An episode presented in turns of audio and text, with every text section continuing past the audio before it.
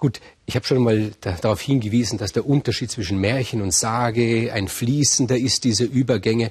Und manche Sage, die als Sage beginnt, stellt sich dann als Märchen heraus, so auch heute.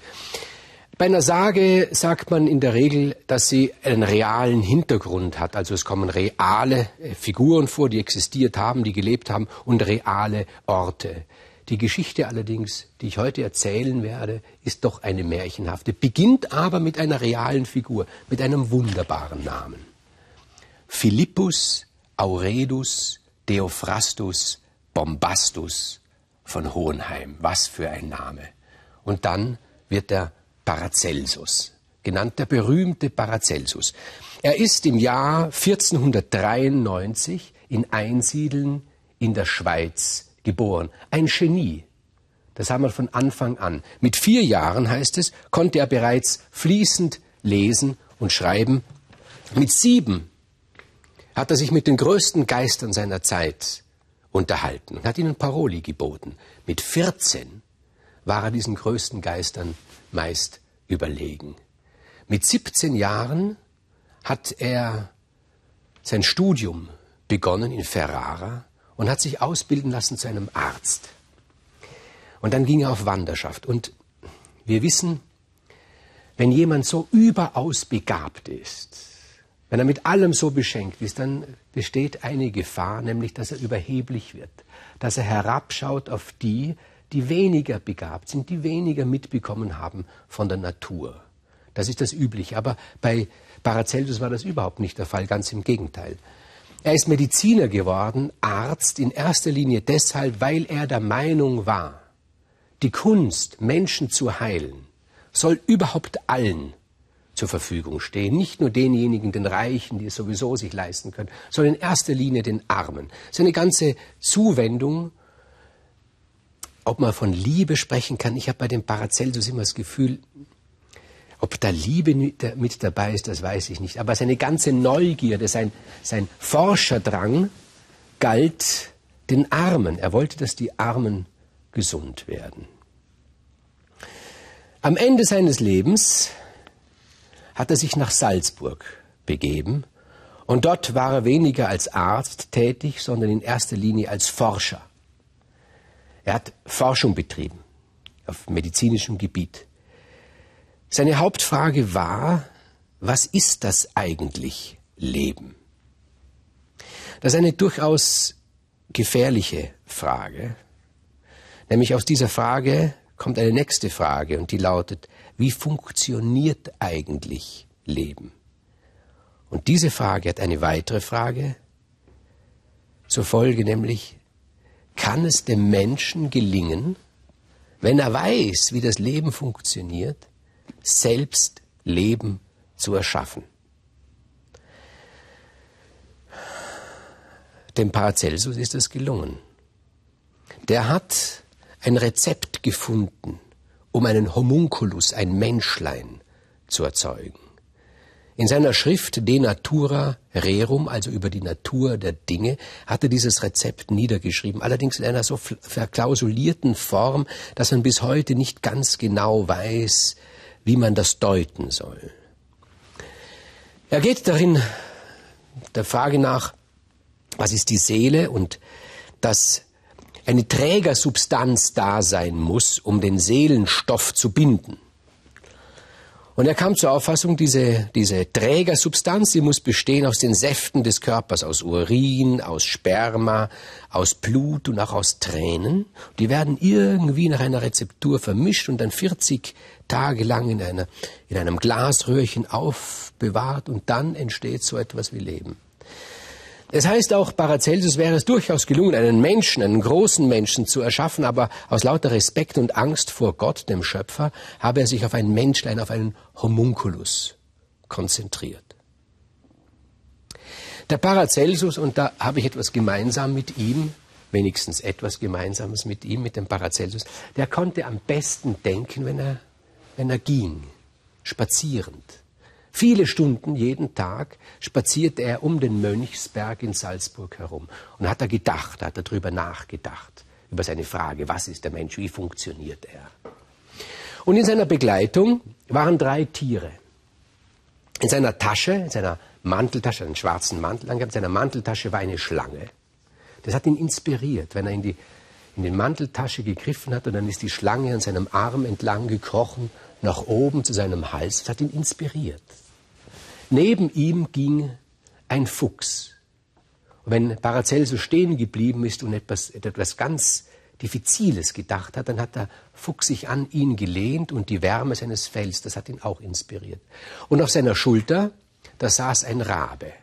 Und der Rabe, der konnte sprechen und der Paracelsus hatte die Angewohnheit, laut vor sich hinzusprechen und der Rabe hat das dann nachgesprochen. Und dann hat der Paracelsus gehört, was er eben gesagt hat und hat es beurteilen können. Das war so ein Korrektiv. Diese drei Tiere waren immer bei ihm, wenn um den Mönchsberg gegangen ist. Die Leute haben ihn beobachtet aus einem Respektabstand, sagt der große Paracelsus, denkt wieder. Und Luzifer unten in der Hölle, der hat den Paracelsus auch gesehen und das hat ihn natürlich brennend interessiert. Was, der ist am Wesentlichen dran. Der hat, den, der, der hat einen Homunculus geschaffen. Wie macht man das? Er war ja neidisch, der, der Luzifer, der ist ja gestürzt worden von Gott und hat sich immer gedacht, ich könnte das eigentlich viel besser. Mit Hilfe des Paracelsus würde es mir doch gelingen, etwas viel Mächtigeres, Prächtigeres zu erschaffen als diesen Menschen und dann habe ich wieder meine alte Macht. So hat der Luzifer gedacht. Und er hat natürlich die Schrift des Paracelsus studiert, De Natura Rerum, aber die war so verschlüsselt und hat sich gedacht, ich möchte mit ihm diskutieren. Sicher will der auch mit mir diskutieren, denn bei mir in der Hölle unten leben große Geister. Und was muss es für ein Anreiz sein, für einen wie Paracelsus zu erfahren, was diese Geister denken? Ich will jetzt keine Namen nennen. Und hat der Teufel, Luzifer, auf den Paracelsus gewartet am Weg und er hat gar nicht gedacht, dem kann ich nichts vormachen. Er hat nicht getan, als ob er jemand anders wäre. Er hat gesagt, ich bin Luzifer. Ich möchte mit dir sprechen. Worüber will der Teufel mit mir sprechen? sagt Paracelsus. Und Luzifer sagt, es gibt so viele Themen.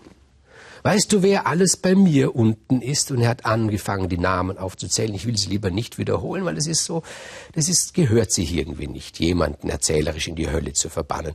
Und der Paracelsus, der hat dann schon gestaunt, hat sich gedacht, Mensch, mit diesem würde ich gern reden, mit jenem ja, sagt Luzifer, ich kann dir erzählen, was der denkt. Gib mir doch nur die Zeit, eine Runde um den Mönchs, Mönchs, Mönchsberg herum. Da möchte ich mit dir sprechen und ich stelle dir Fragen, du beantwortest es mir. Es wird dir nicht leid tun. Gut, sagt Paracelsus, das will ich tun. Aber ich will ein Pfand haben. Nicht, dass du mich unterwegs in die Hölle hinunterreichst, aber das werde ich doch nicht tun, sagt Luzifer. Ist egal. Ich werde dir die Augen aus dem Kopf operieren, sagt Paracelsus zu Luzifer. Und diese Augen hänge ich hier auf diese Eiche, auf einen Ast. Und mein Rabe wird sie bewachen.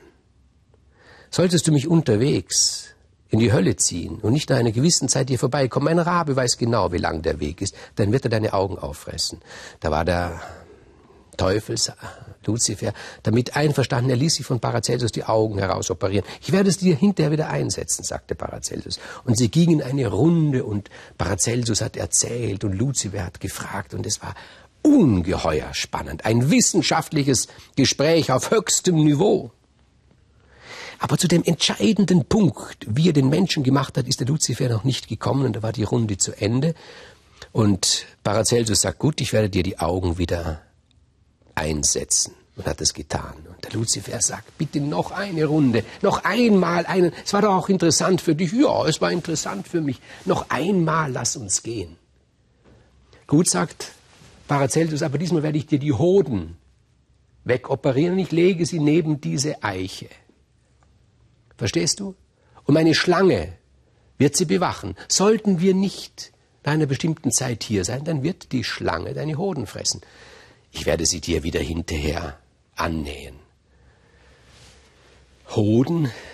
Na gut, Luzifer der Wissenschaft zuliebe. Man stelle sich vor, was für ein wissenschaftlich neugieriger Geist dieser Luzifer ist. Er war damit einverstanden. Und sie gingen da wieder um den Mönchsberg herum. Und ein ungeheuer spannendes Gespräch hat sich entwickelt. Und wieder war der Paracelsus fast an dem Punkt, wo er sein Rezept dem Teufel verraten hätte. Da war die Runde zu Ende.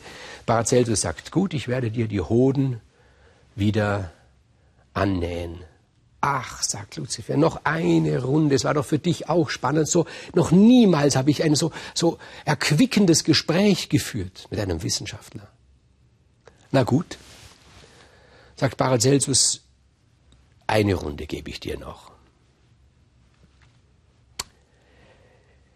Nun will ich dir aber dein Herz aus der Brust operieren und mein Fuchs wird dieses Herz bewachen. Und sollten wir nicht zu einer bestimmten Zeit da sein, wird er dein Herz auffressen. Da wurde Luzifer sehr nüchtern. Und er sieht den Paracelsus an und sagt, du hältst mich zum Narren, stimmt? Warum meinst du das? fragt Paracelsus.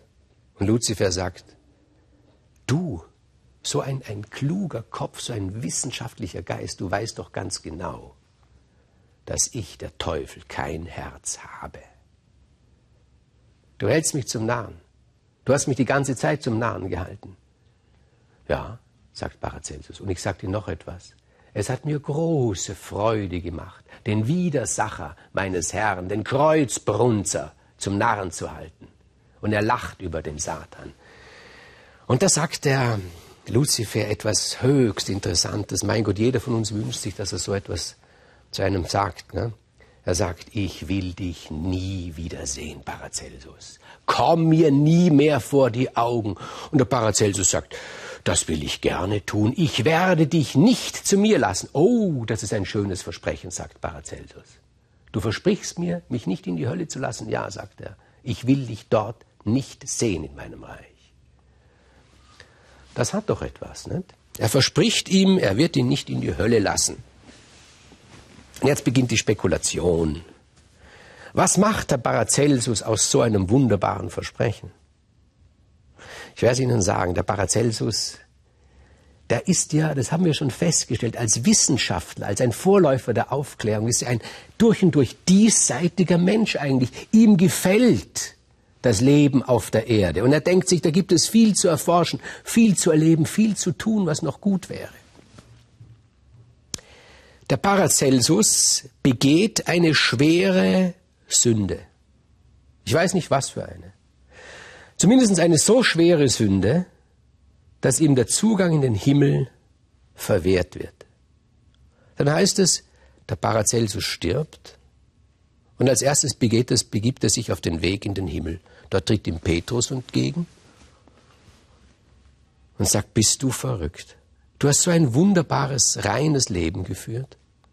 Und dann diese Sünde. Du weißt doch, du musst doch wissen, dass ich dir aufgrund dieser Sünde, wir wissen nicht, was für eine Sünde es war, kann ich dir den Zutritt zum Himmel, muss ich dir verwehren. Ja, sagt Paracelsus, das weiß ich. Und der Petrus zeigt ihm den Weg zur Hölle. Der Paracelsus begibt sich zur Hölle. Der Teufel macht kurz die Tür auf, sagt, du, bist du verrückt? Ich habe dir doch gesagt, ich will dich nie wiedersehen. Ich lass dich nicht zu mir. Nun ist er in der Situation, dass er weder in, die, in, den Himmel noch in die Hölle kommt, unser kluger Paracelsus. Und was liegt dazwischen? Die Erde. Nur das hat er sich gewünscht. Es heißt, dass der Paracelsus sich auf diese Art und Weise, also auf eine negativistische Art und Weise, er kommt nicht in den Himmel, kommt nicht in die Hölle, das ewige Leben bereitet hat. Ich mag diese Geschichte ganz besonders gern, weil ich den Paracelsus besonders gern mag.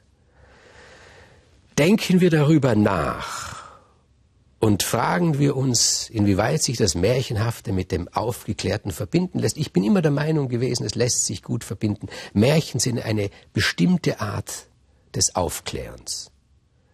Vielleicht finden wir dort die Wahrheit. Ganz sicher können wir uns allerdings nicht sein.